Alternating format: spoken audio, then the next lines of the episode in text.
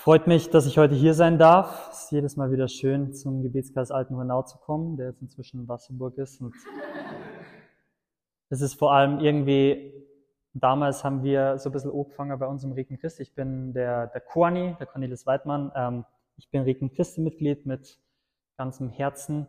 Und es ist irgendwie schön, irgendwie doch so über die Jahre das so zu sehen. Es gibt so ein paar andere Gruppen, so Jugend 2000 oder eben auch Gebetskreis Altenhornau und so, die das über die Jahre so in dieser Treue machen und, und es ist irgendwie, ja, schön, dass wir einfach nicht die Einzigsten sind, die Jesus lieben und die, die das Evangelium zu den Leuten bringen wollen. Und das ist dann jedes Mal für mich, wenn ich wieder zum Gebetskreis Altenhornau komme und einfach auch diese Herzenshaltung spüren darf und, und auch die Tiefe im Lobpreis, die Tiefe in der Anbetung, einige Freunde, die ich hier habe über die, über die letzten Jahre. Und genau, deswegen freut es mich heute umso mehr, hier sein zu dürfen, das erste Mal ein kleines bisschen preachen zu dürfen. Vielleicht vorweg bei meinen Impulsen gibt es so ein paar, ich sag mal so so ein paar Grundregeln, die haben sich über die Zeit einfach bei mir so ein bisschen etabliert. Und zwar ist beispielsweise einer dieser Regeln sozusagen, ich muss immer wenigstens einmal bei uns im Freundeskreis gibt es inzwischen schon so einen kleinen Insider-Joke. Also jedes Mal, wenn ich Jordan Peterson sage, gibt es irgendjemanden, der Bingo sagt, weil ich den so oft erwähne, weil ich den in all meinen Impulsen ein bisschen mit reinnehme. Der Jordan Peterson ist jemand, der mich sehr, sehr geprägt hat. Vielleicht ist es auch jemand, dem einen oder anderen Begriff. Jordan Peterson ist ein klinischer Psychologe, der mich die letzten fünf Jahre einfach sehr, sehr in meinem Werdegang geprägt hat, der ein sehr großer Mentor in gewisser Weise für mich ist, der sehr viele Vorträge, also zwei Vorträge in der Woche irgendwie hochlädt, wo er mit irgendwelchen interessanten Persönlichkeiten spricht. Und ich glaube, ich habe über die Jahre mindestens jeden zweiten dieser Vorträge angehört, die bis zu zwei Stunden dauern oder teilweise auch noch ein bisschen länger. Also John Peterson ist jemand, der mich sehr geprägt hat. Was? Bingo. Also. Sehr gut. Ähm, genau, also das ist eine Sache. Das andere ist, ich gehe in meinen Vorträgen sehr gerne oder in meinen Impulsen sehr gerne auf, äh, auf ein bisschen psychologische Themen ein, weil das einfach auch, ich sage mal, ein kleines bisschen Hobby von mir ist, was sich über die letzten Jahre ähm, ja ein bisschen entwickelt hat. Ich glaube, wenn man versteht, warum der Glaube sinnvoll ist, also rein nur vom psychologischen her, noch gar nicht die, die tiefe Herzensbeziehung zu Jesus und alles mit dazu, was dann noch dazu kommt, wo dann erst wirklich die Tiefe kommt. Aber wenn man allein nur psychologisch schon versteht, warum der Glaube überhaupt sinnvoll ist und warum ich glauben sollte und was diese Rituale und Strukturen und was es zum Beispiel bedeutet, dass wir Jesus erheben und zu dem König unseres Lebens machen, wenn wir das psychologisch verstehen, allein das ist schon unglaublich wertvoll. Und ich habe einfach die Erfahrung gemacht, dass mein Glauben sehr, sehr viel tiefer macht, wenn ich sozusagen auch die Psychologie hinter dem Ganzen verstehe. Also das ist auch ein sehr wichtiger Punkt für mich. Und und damit möchte ich ein kleines bisschen überleiten zu meiner, zu meiner Einleitung. Ähm, mir ist es ganz wichtig, dass ich in meinen Vorträgen nicht versuche, euch irgendwelche Ratschläge zu geben. Ich kenne die meisten von euch nicht. Ich weiß nicht, wo jeder von euch im Leben steht. Für mich ist es zum Beispiel auch gerade gewesen, ich habe mit Beni seit langer Zeit mal wieder gesprochen, auch wenn auch nur ganz kurz. Und das ist dann immer wieder so spannend zu sehen, ey, wo steht derjenige? Und selbst bei meinen besten Freunden oder auch bei meinen Geschwistern und meinen Eltern habe ich oft so das Gefühl, hey, ich weiß immer nicht genau, wo sie stehen. Und, und gerade aus der Psychologie heraus weiß ich, dass Therapeuten in ihren ähm, Sitzungen mit ihren Klienten ganz, ganz stark darauf achten, wenn sie gute Therapeuten sind, keine Ratschläge zu geben, weil es im Endeffekt darum geht, dass die Klienten selber ihre Schritte machen, selber ihre Prozesse machen und das ist irgendwas, was ich, was ich mit der Zeit versucht habe, mir ein kleines bisschen anzueignen, dass ich eben nicht versuche, euch zu sagen, hey, das ist der Weg und wenn ihr Jesus euer Leben übergebt, dann habt ihr dann fertig und dann ist euer Leben perfekt, sondern ich glaube, es muss jeder in seinem Tempo gehen und jeder muss seine Schritte machen und seine Prozesse durchmachen. Das heißt, was ich heute versuchen möchte, ist einfach eine, eine theoretische Grundlage ein bisschen zu, zu legen, warum ich glaube, dass es sehr, sehr wichtig ist, und da gehe ich gleich ein bisschen auf das Thema ein, warum es wichtig ist, dass wir lernen, der Held unseres eigenen Lebens zu werden. Und ich möchte das eben auch mit Glaubensinhalten verbinden. Und ich möchte aber, wie gesagt, nicht darauf hinaus, hey, genau das und das hast du jetzt zu tun, das musst du machen, sondern ich hoffe eher, dass es ein kleiner Anstoß ist, vielleicht für den einen oder anderen mal ein bisschen neue Impulse zu hören, mal ein bisschen tiefer zu gehen, vielleicht das auch mehr nachvollziehen zu können, warum überhaupt das, was wir tun, sinnvoll ist, aus der Psychologie heraus, aus der Theologie heraus und letztendlich dann eben auch in unserer persönlichen Beziehung zu Jesus. Ich habe mir im Vorfeld überlegt, ich, ich, spreche heute über das Thema, werde der Held deines Lebens. Und ich habe mir im Vorfeld überlegt, was prinzipiell so Heldengeschichten sind, die ich sehr gerne mag oder ähm, ja, die mich vielleicht auch ein bisschen ein Stück weit geprägt haben oder was natürlich auch Helden ausmachen. Und das erste, worauf ich gekommen bin, ist, dass ich überall alle möglichen Probleme sehe. Bei uns in der Welt, wo ich mir oft denke, hey, es bräuchte eigentlich den einen oder anderen Helden, der irgendwie vorangeht, der vielleicht andere Leute mitzieht, der vielleicht im Kleinen anfängt und, und diese Probleme irgendwo auf, auf seine Art und Weise angeht. Und Probleme, auf die ich beispielsweise gekommen bin, ist, statistisch gesehen, ist es, glaube ich, so, dass hier im Raum ungefähr mindestens eine Person schon mal ernsthafte Selbstmordgedanken hatte.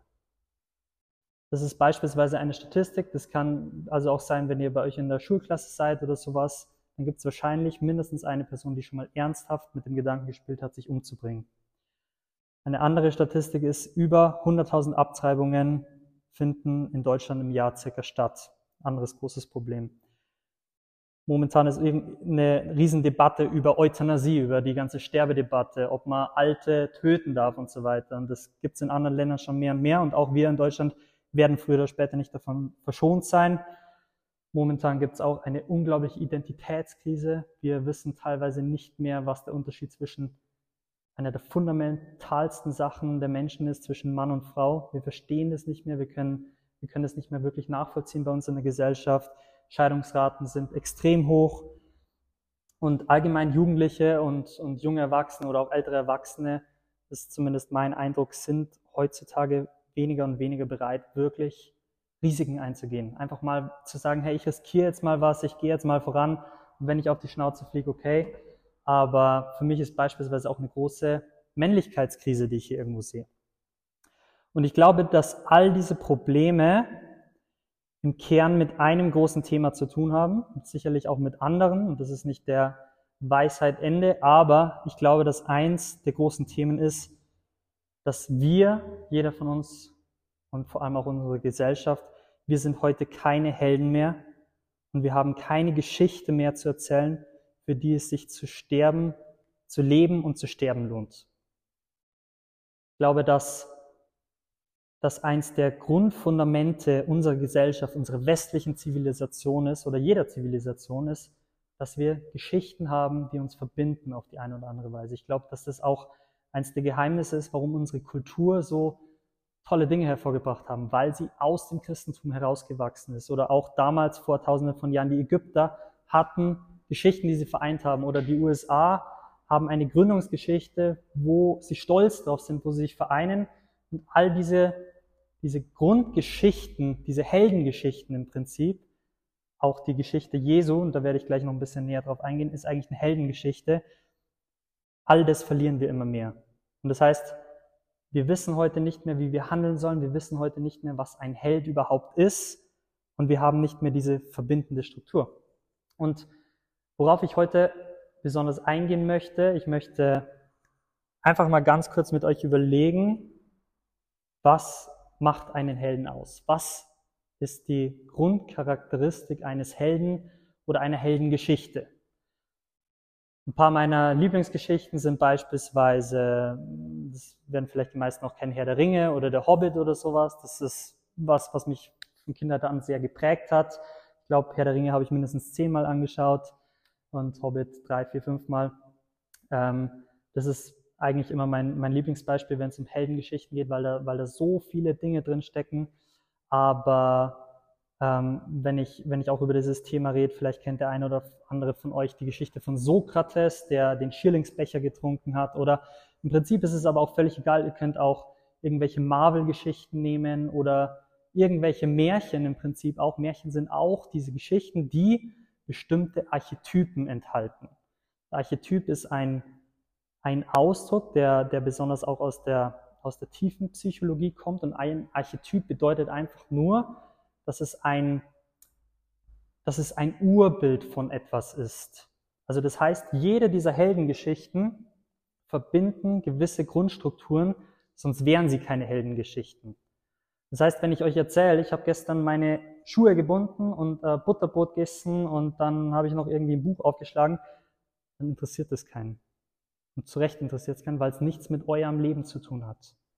Wenn ich euch aber die Geschichte von König der Löwen zum Beispiel erzähle oder die Hobbit-Geschichte oder das meinem kleinen Bruder oder sowas vorlese, dann seid ihr auf einmal gebannt, wenn ich es gut mache. Wenn, wenn, wenn die Geschichte eine echte Tiefe bekommt und jeder von uns merkt automatisch, und das ist der Grund, warum wir ins Kino gehen, warum wir uns romantische Filme anschauen, warum wir uns Heldengeschichten anschauen, Marvel-Geschichten anschauen, was auch immer, weil wir merken, hey, irgendwas ist hier, ganz unterbewusst, das müssen wir noch gar nicht mal wissen, aber wir merken, hier steckt irgendwas drin, was mit meinem Leben zu tun hat. Und eine eine Heldengeschichte besteht normalerweise aus, der Held ist am Anfang, ich nehme jetzt einfach mal den, den Hobbit oder Herr der Ringe, es ist im Prinzip dieselbe Geschichte. Der Hobbit ist am Anfang an, an einem bestimmten Punkt in seiner Hobbithöhle, ihm geht's gut, er hat alles mögliche zum Essen, es ist warm, er hat seine Familie und seine Strukturen und alles Mögliche geregelt. Er fühlt sich wohl, er ist zufrieden, aber er ist vielleicht auch ein bisschen naiv und er merkt, hm, Vielleicht ist da draußen in der Welt noch ein bisschen mehr, auch wenn er sich vielleicht nicht unbedingt eingestehen möchte. Und irgendwann kommt auf einmal der Ruf. Kommt Gandalf in dem Fall beim, beim Hobbit und ruft sozusagen den Hobbit raus zu einem Abenteuer. Eine ähnliche Geschichte, nur dass ihr auch die Parallele zum Beispiel seht, ist die Geschichte von Abraham. Abraham, der in seinem Zelt sitzt, hat Frauen und hat äh, Essen und hat alles, was er braucht, äh, wird von seinen Eltern durchgefüttert so ungefähr. Und auf einmal kommt dieser Ruf Gottes, Abraham, geh raus in die Welt, erleb ein Abenteuer. Und das ist ein ganz, ganz wichtiger Punkt von einer Heldengeschichte. Es geht um ein Abenteuer. Und das heißt, wenn die Heldengeschichten für unser Leben Bedeutung haben, für dein und mein Leben, dann bedeutet das, dass wir dazu berufen sind, ein Abenteuer zu erleben. Und by the way, ich glaube, dass das tatsächlich im weiteren Sinne der Sinn unseres Lebens ist, ein Abenteuer zu erleben. Dann muss der Held raus, muss durch verschiedene Prüfungen durch. Ja, der Hobbit, der gegen ähm, den Drachen kämpfen muss und Abraham, der verschiedenste Schwierigkeiten durchleben muss. Seine Frau wird von den Aristokraten und so weiter, alles Mögliche. Macht schlimmste Erfahrungen durch, muss seinen Sohn mehr oder weniger fast opfern und so weiter, muss durch verschiedenste Prüfungen durch. Und was ist dann das, was am Ende steht? Also äh, er muss wirklich teilweise durch die, durch die Hölle durch. Also ich würde nicht tauschen wollen, so ungefähr. Auch der Hobbit wird sich wahrscheinlich auf diesem Weg ständig denken, warum, warum bin ich aus meiner Hobbithöhle rausgegangen? Warum tue ich mir das an, hier auf den kalten Stein zu liegen und im Regen und sonst wo überall? Warum tue ich mir das alles an? Ich könnte jetzt auch einfach daheim liegen und ein Kars essen und keine Ahnung, was die Hobbits alles machen und muss durch all diese Scheiße durch, um am Ende auf einmal an einem höheren Punkt zu stehen, als er davor war. Er ist, er ist weiser geworden. Etwas in ihm muss sterben, wie auch in Abraham, um später der Vater vieler Nationen zu sein. Um später ja, die Welt zu retten, im Fall vom Hobbit. Und das ist die Grund, Charakteristik einer Heldengeschichte. Das heißt, wenn ihr euch irgendeine andere Geschichte raussucht, von der ihr sagt, hey, das ist eine coole Heldengeschichte, dann hat die diese Grundstruktur. Das ist eine archetypische Heldengeschichte. Ich habe eine, äh, eine, eine Grundaussage, die habe ich neulich schon mal, ähm, also das, worüber ich jetzt auch rede, habe ich neulich schon mal ähm, erwähnt, das ist ganz interessant. Ich glaube, dass Christsein ganz besonders bedeutet, dass wir dazu berufen sind, in unserem Leben zu leiden und dass uns Schmerzen widerfahren, die eine oder andere Weise. Ich glaube, dass, dass wir als Christen in einer ganz, ganz besonderen, in einer ganz tiefen Weise wirklich ganz genau dazu berufen sind. Und ich möchte ganz kurz auch ein bisschen darlegen, wie ich darauf komme. Und zwar, möchte ich euch meine beiden Lieblingsbibelstellen vorlesen, weil ich mich einfach mit diesem Thema Leid und Schmerz schon sehr viel beschäftigt habe. Die erste Bibelstelle und die beiden Bibelstellen, die hängen miteinander zusammen. Und die ist vielleicht ein bisschen missverständlich, also versucht mir gut zu folgen. Und zwar ist es Numeri 21, 6 bis 9. Numeri ist das vierte Buch Mose, das heißt, die Israeliten sind aus Ägypten raus. Und hier steht, da schickte der Herr Giftschlangen unter das Volk. Sie bissen die Menschen und viele Israeliten starben. Die Leute kamen zu Mose und sagten, wir haben gesündigt, denn wir haben uns gegen den Herrn und gegen dich aufgelehnt. Bete zum Herrn, dass er uns von den Schlangen befreit. Da betete Mose für das Volk. Der Herr antwortete Mose, mach dir eine Schlange und häng sie an einer Fahnenstange auf. Jeder, der gebissen wird, wird am Leben bleiben, wenn er sie ansieht. Mose machte also eine Schlange aus Kupfer und hängte sie an einer Fahnenstange auf. Wenn nun jemand von einer Schlange gebissen wurde und zu der Kupferschlange aufblickte, blieb er am Leben. Ich weiß nicht, ob ihr mir habt folgen können, aber ich möchte mit euch noch mal kurz durchgehen, was, was hier eigentlich gerade passiert in dieser Bibelstelle, weil ich glaube, dass es eine unglaubliche Tiefe hat, die erst vor allem richtig im Neuen Testament aufgelöst wird. Aber ich glaube, dass das dass es in gewisser Weise eine der wichtigsten Bibelstellen ist, die mein Leben einfach auch sehr, sehr geprägt hat, wenn man, wenn man ein bisschen versteht, was hier eigentlich passiert. Also die Israeliten kommen aus der Tyrannei, kommen aus Ägypten und dem Pharao. Wenn ihr euch das vorstellt ungefähr, wahrscheinlich, ähm, wenn ihr Teil dieser Israeliten wärt, dann wäre wahrscheinlich die Hälfte eurer Familie irgendwie in der Sklaverei gestorben und der Pharao hat gerade eure, eure Kinder in den Nil geschmissen und die schlimmste, brutalste Sklaverei, die ihr euch vorstellen könnt. Und jetzt kommen die Israeliten aus dieser Tyrannei raus in die Wüste. Gehen Stunden, Tage, Wochen, Monate lang einfach nur durch die Wüste, 30 Jahre insgesamt. Gehen stundenlang durch die Wüste, es ist heiß, sie haben nichts zu essen, sie haben nichts zu trinken. Die Israeliten fangen an, sich sozusagen ein bisschen abzulenken mit irgendwelchen Idolen, mit irgendwelchen Göttern, denen sie nachfolgen. Und Jetzt kommt die Bibelstelle, auf die, die ich gerade vorgelesen habe. Jetzt sendet Gott giftige Schlangen unter die Israeliten. Also der gute Gott, der gute Gott Israels, nachdem die, die Israeliten diese ganze Scheiße durchgemacht haben, sendet auf einmal giftige Schlangen. Die Israeliten beschweren sich dann bei Mose, dass er mit Gott reden soll. Mose redet mit Gott. Und was macht Gott jetzt natürlich? Er nimmt die Schlange nicht weg, sondern er sagt Mose, mach eine Schlange aus Bronze, stell dir auf einen Stab und jeder, der die Schlange anschaut, soll geheilt werden, soll gerettet werden.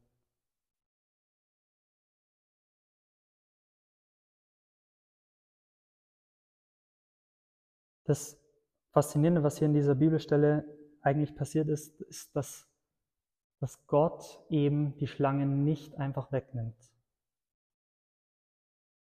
Und ich glaube, dass das vor allem deswegen so eine große Bedeutung für, für unser Leben hat, weil jeder von euch genau weiß, dass Gott die Schlangen eben nicht einfach wegnimmt. Jeder von uns hat die ein oder andere Schlange in seinem Leben. Das kann der Papierkram auf dem Schreibtisch sein, die Rechnungen, kann, können die unerledigten Hausaufgaben sein, können alle möglichen verschiedensten Herausforderungen sein, die wir im Leben einfach haben. Und die werden tendenziell nicht weniger, sondern tendenziell mehr. Und was machen wir im Gebet zum Beispiel? Ja, Gott, bitte nimm, nimm all das und, und mach es nicht so schwer und keine Ahnung was. Und das ist aber nicht das, wie Gott mit uns umgeht. Und das ist nicht das, wozu Gott uns ruft, sondern was, was Gott sagt ist, nein, ich nehme die Schlange nicht weg, sondern er fordert uns dazu auf, der Schlange ins Gesicht zu schauen dem ins Gesicht zu schauen, wovor wir am meisten Angst haben. Und das ist das, was hier in dieser, in dieser Bibelstelle passiert. Mose stellt diese Schlange, das, wovor die Israeliten in dem Moment am allermeisten Angst haben, im Lager auf. Und jeder, der hinschaut, jeder, der sich traut hinzuschauen, der tiefer und tiefer schaut, der wird gerettet werden. Es gibt in der Psychologie eine, eine Doktrin, also ein, ein Dogma sozusagen. Jeder Psychologe, jeder gute Psychologe möchte seinen, seinen Klienten früher oder später dazu hinbringen, dass er sich freiwillig mit seinen Ängsten und mit seinen Problemen konfrontiert. Es geht um freiwillige Konfrontation. Das heißt, wenn, wenn ein, ein Therapeut einen Klienten hat, der Angst vor Aufzügen zum Beispiel hat, solche, solche Leute gibt's, die wirklich einfach eine irrationale Angst vor Aufzügen haben, dann geht es nicht darum, dass der Therapeut den Klienten reinschubst und der hat dann wahrscheinlich danach irgendwie ein Trauma und dann wird er sich schon dran gewöhnen. Das funktioniert so nicht, das macht es eher noch schlimmer, sondern es geht darum, ihn langsam mehr und mehr in die Nähe eines Aufzugs zu bringen. Also mal zu fragen, hey, kannst du dir, kannst du einen Aufzug anfassen? Nein, kann er nicht. Kannst du ähm, einen Auszug von der Ferne anschauen? Ja, mulmiges Gefühl. Kannst du dir ein Bild von dem Aufzug anschauen? Ja, okay. Bild vom Aufzug kann ich anschauen. Schaut er sich das an, freiwillig. Und so geht der Therapeut Schritt für Schritt weiter, weiter, weiter, bis er irgendwann Aufzug fahren kann, der Klient. Und, und das ist das, wozu Gott uns hier oder wozu Gott die Israeliten in dieser Bibelstelle auch aufruft. Es geht um freiwillige Konfrontation. Es geht darum, dass wir, wenn wir Angst haben und wenn wir Probleme in unserem Leben haben, dann, dann ist Gott da und Gott gibt uns die Lösung und Gott steht uns auch bei, steht an unserer Seite, umso mehr mit Jesus, ich komme gleich drauf. Aber es geht darum, dass wir uns freiwillig konfrontieren mit dem, was uns am meisten Angst macht. Die nächste Bibelstelle, die das Ganze eigentlich nochmal ein bisschen auflöst, ist Johannes 3,14. Und die gehört auch ein bisschen zu dieser ersten Bibelstelle. Und wie Mose die Schlange in der Wüste erhöht hat, so muss der Menschensohn erhöht werden. Und wie Mose die Schlange in der Wüste erhöht hat, sagt Jesus über sich selber, so muss der Menschensohn erhöht werden. Also Jesus vergleicht sich in dieser Bibelstelle mit einer Schlange, mit einer Schlange, die Mose auf irgendeinen so Stock gestellt hat.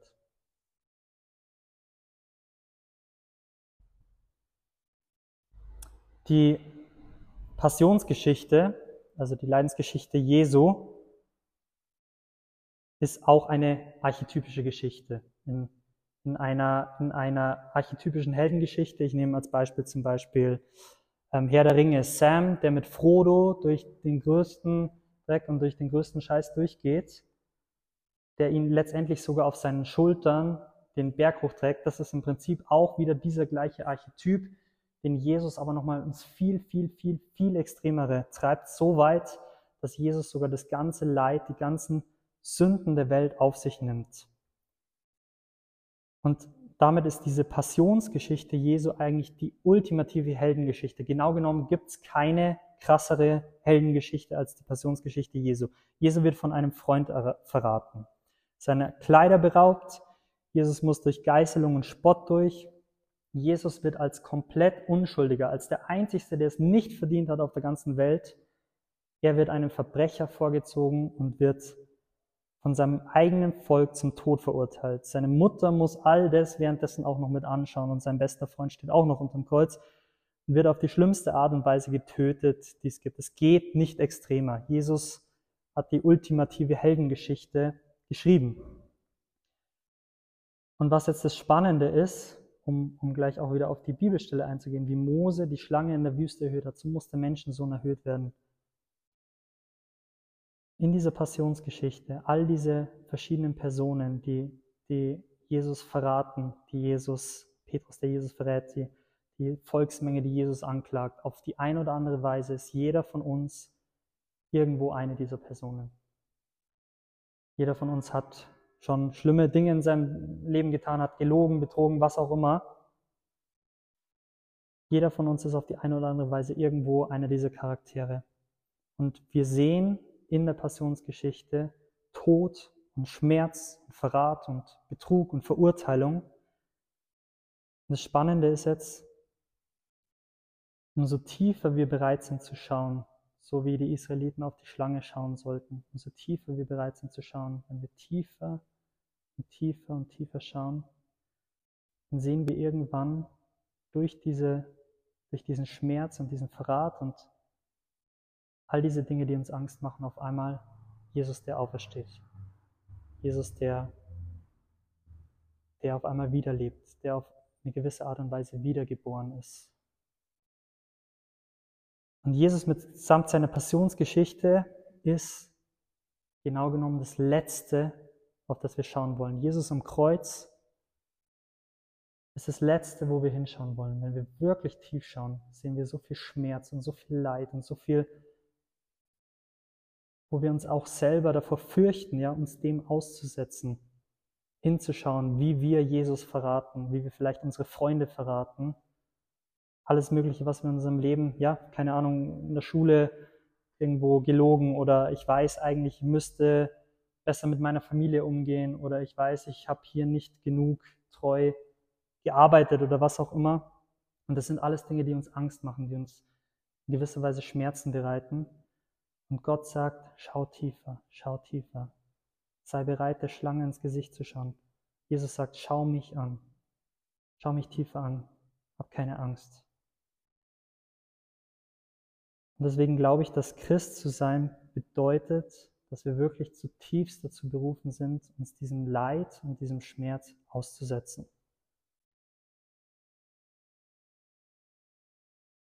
Ich möchte, mir ist es auch wichtig, dass ich in meinen Impulsen einfach mal ein kleines bisschen auch was Persönliches mit einfließen lasse, weil ich glaube, dass, ja, ich glaube, dass, dass der eine oder andere vielleicht dann auch noch mal ein bisschen, ja, einen anderen Bezug vielleicht auch zu diesen Dingen hat, die ich, die ich, die ich so sage. Also vor kurzem ist es beispielsweise, um einfach auch ein bisschen über ein paar Punkte zu sprechen, die mir so schwer fallen. Vor kurzem bin ich beispielsweise gekündigt worden. Bin vor circa drei Monaten ähm, aus meiner Firma gekündigt worden, weil es der Firma nicht gut gegangen ist. Und, ähm, aber es war trotzdem so plötzlich aus dem Nichts. mein Chef ist auf einmal auf mich zugekommen und hat gesagt, ja, funktioniert nicht mehr. Und auch was, wo ich mich unglaublich ungerecht behandelt gefühlt habe oder was mir einfach auch echt Schmerzen bereitet hat. Und für mich war dann danach schon die Frage, okay, wie gehe ich jetzt mit dieser Situation um? Gehe ich jetzt in mich, verbitter ich, was auch immer? Und ja, diese Momente hat es ganz sicher gegeben. Aber die Frage ist, bin ich bereit, genauer hinzuschauen? Was habe ich vielleicht falsch gemacht? Wo bin ich vielleicht falsch abgebogen? Wo habe ich vielleicht nicht treu genug gearbeitet? Was auch immer alles dazugehört. Oder ich kämpfe beispielsweise auch immer mal wieder so ein bisschen mit der, mit der Angst. Ich glaube, die ein oder anderen ähm, Leute, die schon mal eine Beziehung hatten, können das vielleicht auch nachvollziehen mit, mit, mit der Angst, vielleicht einfach nicht gut genug zu sein für meine Freundin oder für meinen Freundeskreis. Ich habe immer wieder auch so ein bisschen das Gefühl, vielleicht nicht genug zu leisten. Ja, ich bin schon jemand, der sich auch ein bisschen durch seine Leistung definiert und das sind immer wieder so verschiedenste Dinge in meinem Alltag, wo ich merke, ich könnte eigentlich noch mehr machen, aber ich kriege es einfach nicht auf die Reihe oder ich gehe nicht gut genug mit meinen Geschwistern um, mit meiner Familie um. Alle möglichen Sachen, wo ich, wo ich Angst habe, wirklich hinzuschauen, weil ich merke, wenn ich mich dem jetzt wirklich aussetze, dann bedeutet es, dass ich, dass ich mich echtem Schmerz aussetze, dass ich echt an mir arbeiten muss. Und ich glaube, dass für jeden von uns es zwei Optionen gibt. Und ich glaube, dass die meisten sich für die erste Option entscheiden. Entweder du gehst langsam am Leben zugrunde, du resignierst, du gibst auf und du verbitterst. Und ich glaube wirklich, ich habe ich hab viele Menschen in meiner Arbeit gesehen, wo du richtig merkst, es gibt verschiedene Dinge in ihrem Leben, wo sie einfach aufgegeben haben. Ich habe ich hab Kollegen gehabt, die, die teilweise über ihre Frauen gesprochen haben, wo du einfach merkst, ja, sie, sie haben einfach ein Stück weit aufgegeben. Und, es ist so menschlich und ich verstehe das so, weil es, weil es echt bedeutet, hey, wenn du, wenn du mit diesen, mit diesen Menschen dich jetzt wirklich nochmal drauf einlässt, dann musst du so viel aufarbeiten, so viel hochholen. Und dich dem auszusetzen, das ist wirklich eines der, der härtesten Dinge, die du, glaube ich, in deinem Leben machen kannst.